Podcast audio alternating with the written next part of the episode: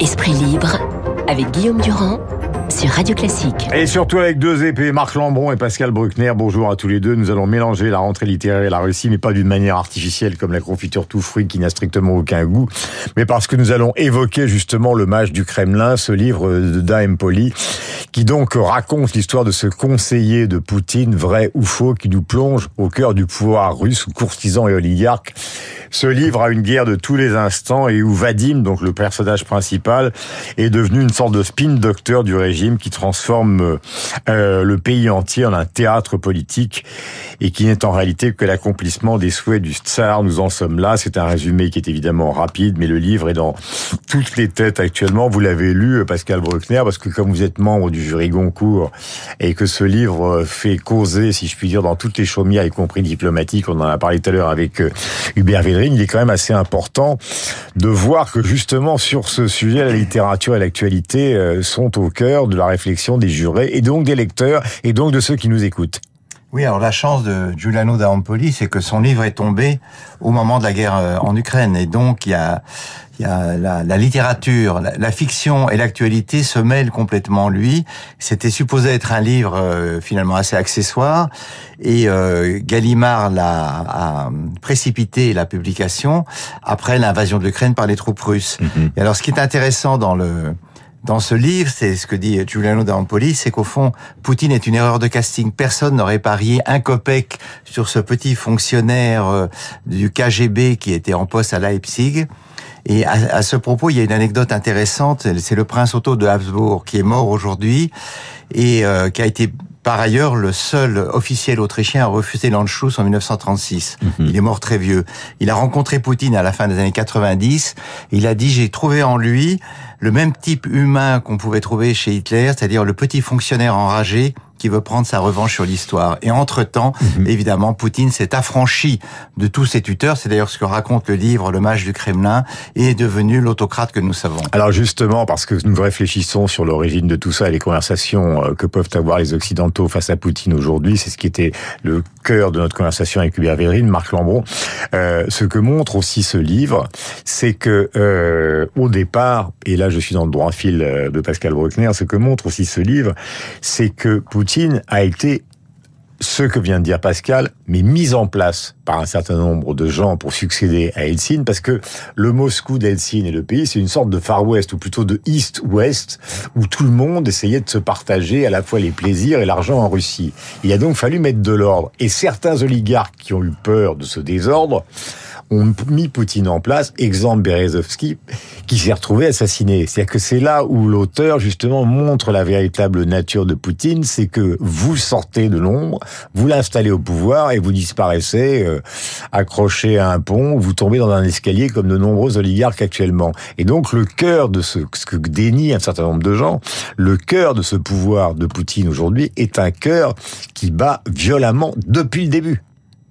Oui, alors ce que montre aussi le livre, c'est l'organisation du leurre. Ça, c'est très intéressant parce que euh, ce, ce, mage du Kremlin, qui est le, le Rasputin de Poutine et qui est inspiré d'un personnage vrai, c'est pas seulement un, un soviétique ossifié. C'est une sorte de, de guide de bord euh, post-bolchevique, c'est-à-dire que pour mettre en scène, mmh. car c'est de la mise en scène, le spectacle euh, du pouvoir, euh, il connaît très bien, par exemple, les maudits ou les rebelles du système américain. Il est fasciné par euh, Pollock, euh, par le rap euh, ou par Allen Ginsberg.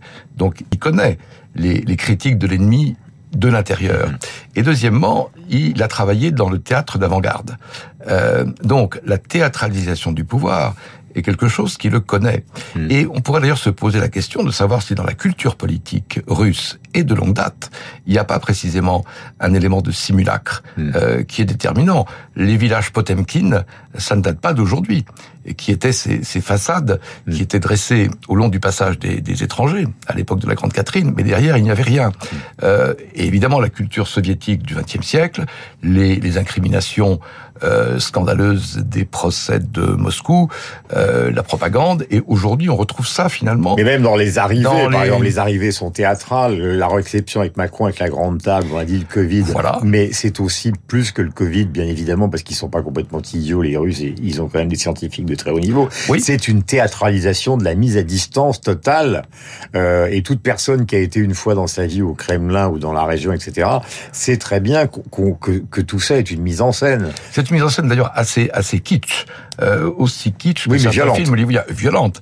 Mais ce qu'on appelle, ce qu'on dit en, en, russe, on dit le poche lost, c'est c'est en effet le ce qui peut avoir de, de, de kitsch et de kitsch mensonger, mmh. jusqu'à la distorsion mentale, parce que l'espace mental dans lequel sont où est Poutine en ce moment, euh, appeler opération spéciale une guerre, décréter qu'il y a en Ukraine des euh, néo-nazis, euh, penser qu'on va gober que des référendums de type euh, soviético-ubuesque, comme ceux d'hier, mmh. sont valides, euh, ça démontre quand même, je pense, une grande discordance mmh.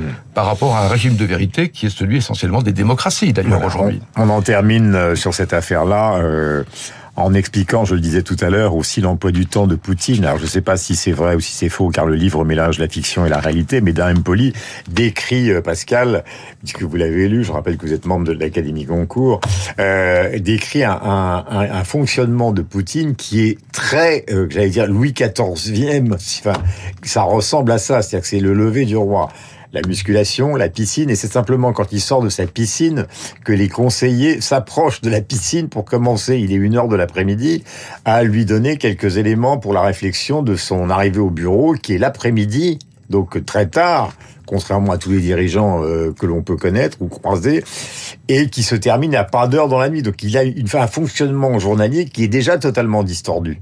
Si le livre est vrai, oui, c'est Poutine est un tsar, mais c'est un tsar post-soviétique, donc il a il a envie à la fois de récupérer l'héritage euh, du tsarisme et l'héritage de l'Union soviétique, qu'il qu aurait aimé reconstituer, puisqu'il a dit que c'était la plus grande catastrophe du XXe siècle.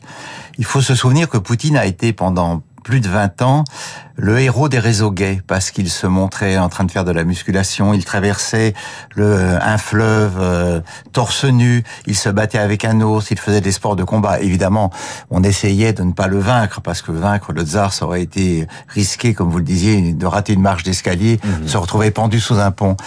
C'est oui, c'est le culte de la personnalité. C'est un homme totalement corrompu, hein, si on en croit les mmh. euh, Navalny et les, et les euh, dissidents russes. Il s'est fait construire un immense château de plusieurs centaines de pièces quelque part, euh, euh, je crois, au, sur les bords de la, au bord de la mer. Euh, c'est un personnage qui, qui fascine et qui fascine notamment les gens qui ont un doute sur leur propre virilité, puisque Poutine incarne l'hyper-virilité et c'est notamment, à mon avis, pourquoi Zemmour en a fait un peu son idole avant de rétro-pédaler. Euh, je voudrais ajouter quelque chose qui est important pour ne pas non plus totalement noircir la situation. Il faut dire, pour ce que j'y ai, j'y ai été, j'y ai même interviewé Eltsine à cette époque-là, donc quand il est arrivé au pouvoir, régnait dans la Russie de l'époque, je parlais de Far West tout à l'heure, une atmosphère absolument phénoménale, c'est-à-dire les 4x4, les types rasés, euh, les filles et les prostituées et les femmes, tout ça était totalement mélangé. Et donc Poutine a quand même, et ça a été son argument au départ, c'est pour ça qu'on l'a pris pour une sorte de Kennedy, il a d'abord été poussé par d'autres oligarques qu'il a éliminés pour ramener l'ordre, c'est-à-dire payer les salaires, payer les retraites, parce que la fin de Helsinki, c'était plus de salaires payés dans les entreprises, plus de retraites, plus rien ne fonctionnait. Et de ce point de vue-là, ça lui a donné une considérable légitimité de refaire fonctionner le pays, même si c'était à son profit, à une pro ou au profit d'une bande qui était autour de lui. Marc Lambron, on termine. Deux phrases. Voilà. Juste, juste, une chose. Je crois qu'un des scénaristes inaperçus de ce qui se passe maintenant, c'est Ian Fleming. C'est-à-dire le modèle des espions du KGB ça a été James Bond. Et on le voit bien dans le mode de vie des oligarques, avec les yachts, les avions privés, euh, le fantasme... Ça nous rappelle Gerd Fröbe. Ça nous rappelle Gerd Fröbe. Et là, des gazoducs... allemand qui des, donc des, Dr no, si des hommes grenouilles qui plongent pour faire sauter des gazoducs. On est entre baiser de Russie et Opération Tonnerre. Mm. Le James Bond le plus aquatique des années 60. Voilà. Oui. Et euh, juste pour dire, euh, vous avez raison Guillaume, euh, Poutine a remis de l'or dans le dans, Ah oui. dans le royaume, mais maintenant il est en train de l'entraîner dans, dans sa chute. Nous assistons à la fin de la Fédération de Russie grâce à Poutine qui a voulu asseoir son pouvoir et qui finalement l'a fait exploser. Mais vous avez entendu tout à l'heure Hubert Védrine, il y a un moment où il faudra que les négociations interviennent et Hubert Védrine pense que ce sont les Américains qui seront les seuls avec peut-être Bien effectivement sûr, ce sont les grands gagnants de cette guerre. Ouais, avec peut-être, mais avec, euh, disait euh, Védrine, un, un Biden plus modéré qu'on ne le croit et qui n'est pas celui que présente une partie, notamment de, de, de la gauche en France, et puis l'appui, euh, évidemment des Chinois et éventuellement des Indiens. Dernière question à tous les deux, pardon d'être rapide, mais nous sommes arrivés au terme. Et mon bien-aimé réalisateur déjà me fait des gros yeux, mais je l'adore, et en tout cas tous ceux qui nous écoutent aussi. Cette rentrée littéraire, globalement, en dehors de ce livre dont tout le monde parle, est-ce qu'il y a euh, des bienveillantes euh, ou un livre qui s'impose euh, un- ou est-ce que finalement tout ça est totalement éparpillé? Un mot de l'académicien Goncourt, un mot de Marc Lambron en une minute. Pardonnez-moi, c'est un peu grotesque puisqu'il y a pratiquement 500 livres, mais Alors Guillaume, vous venez de le dire, il y a 490 livres, on s'extasie en disant il y en a 10 de moins que l'année dernière. Un des grands problèmes de la rentrée, qui est une dramaturgie qui dure de juin à décembre, c'est la pléthore. Il y a trop de livres, personne ne lit les 490 livres et personne ne les lira. Les libraires n'ouvrent même pas certains colis, puisque vous savez que l'édition fait de la cavalerie, c'est-à-dire qu'on envoie des livres aux libraires qui vous les facturent et puis vous les remboursez six mois après.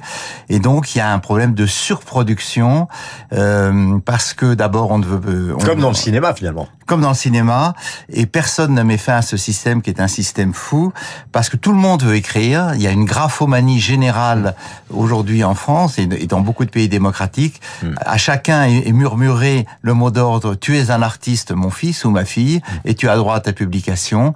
Et puis les jurés devraient imposer aussi un quota de livres, c'est-à-dire au-delà de 50, nous nous nous ne lisons plus parce que personne ne peut lire de juin à septembre 490 livres. De toute façon, c'est juste euh, humainement infaisable. Un mot, Marc, on est au terme, on est au terme, on est au terme. alors deux phrases. Première remarque, le, la littérature est entrée dans l'agenda des compétitions françaises. Euh, Festival de Cannes, Roland Garros, Tour de France, rentrée littéraire, avec un palmarès et des lauriers.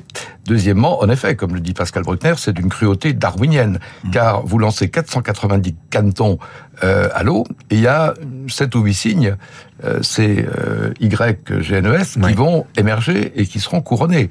Donc la létalité euh, littéraire d'une rentrée est sans doute pire que celle qui euh, a lieu sur certains champs de bataille. Il est Voilà. 8h57 sur l'antenne de Radio Classique. Nous parlerons du livre de Pascal, justement, euh, la semaine prochaine.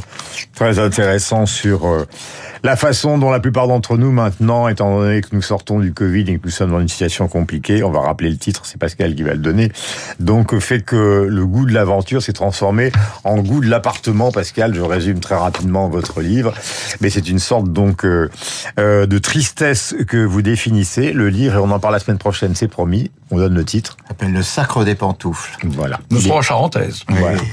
58, 8 heures.